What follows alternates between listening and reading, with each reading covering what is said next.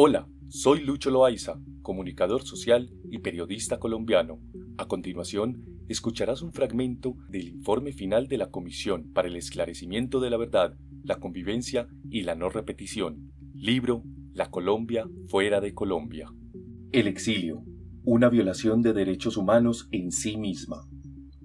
Este informe muestra que el exilio no es solo una violación de derechos humanos que tiene sus propias características y afectaciones, sino también una experiencia que afecta a un grupo muy amplio de la población colombiana.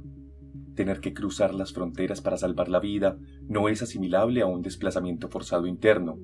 Mucha gente que salió al exilio ya había vivido antes uno o varios desplazamientos, y aunque la salida ayudó a salvar la vida, produjo al mismo tiempo un enorme daño individual y familiar, y por las dimensiones y persistencia en el tiempo, como relata este empresario colombiano, ello implica un profundo impacto social y colectivo. Los colombianos hemos sido castigados por una de las cosas más duras, el exilio, tener que irnos de nuestro país, de nuestra querida tierra y vivir lejos. No es un hecho directo, como seguramente lo van a contar aquí muchas víctimas, pero el exilio sí es una violencia y un efecto muy directo del conflicto. Que yo tenga que vivir en otro país y tener una familia desmembrada.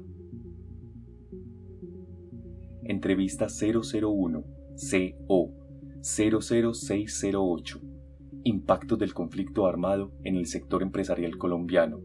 Quito, Ecuador, 2020. En las historias del exilio hay huellas de todas las violaciones ocurridas en el conflicto.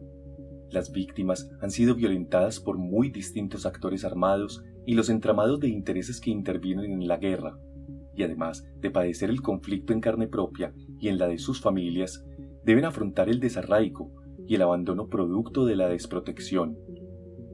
Las consecuencias de estos hechos suponen no solo una pérdida de la patria, de los vínculos afectivos y sociales o incluso de la ciudadanía, sino también la persecución o la violencia sufridas que incluyen la desprotección del Estado, como ha sido reconocido en algunas sentencias del Consejo de Estado. Buscar protección internacional fue la última alternativa, en muchos casos, para salvar la vida. Si deseas apoyar esta iniciativa para crear estos audiolibros, puedes apoyarnos a través de la cuenta de PayPal cloaiza.gmail.com. Muchas gracias por escuchar. Hasta pronto.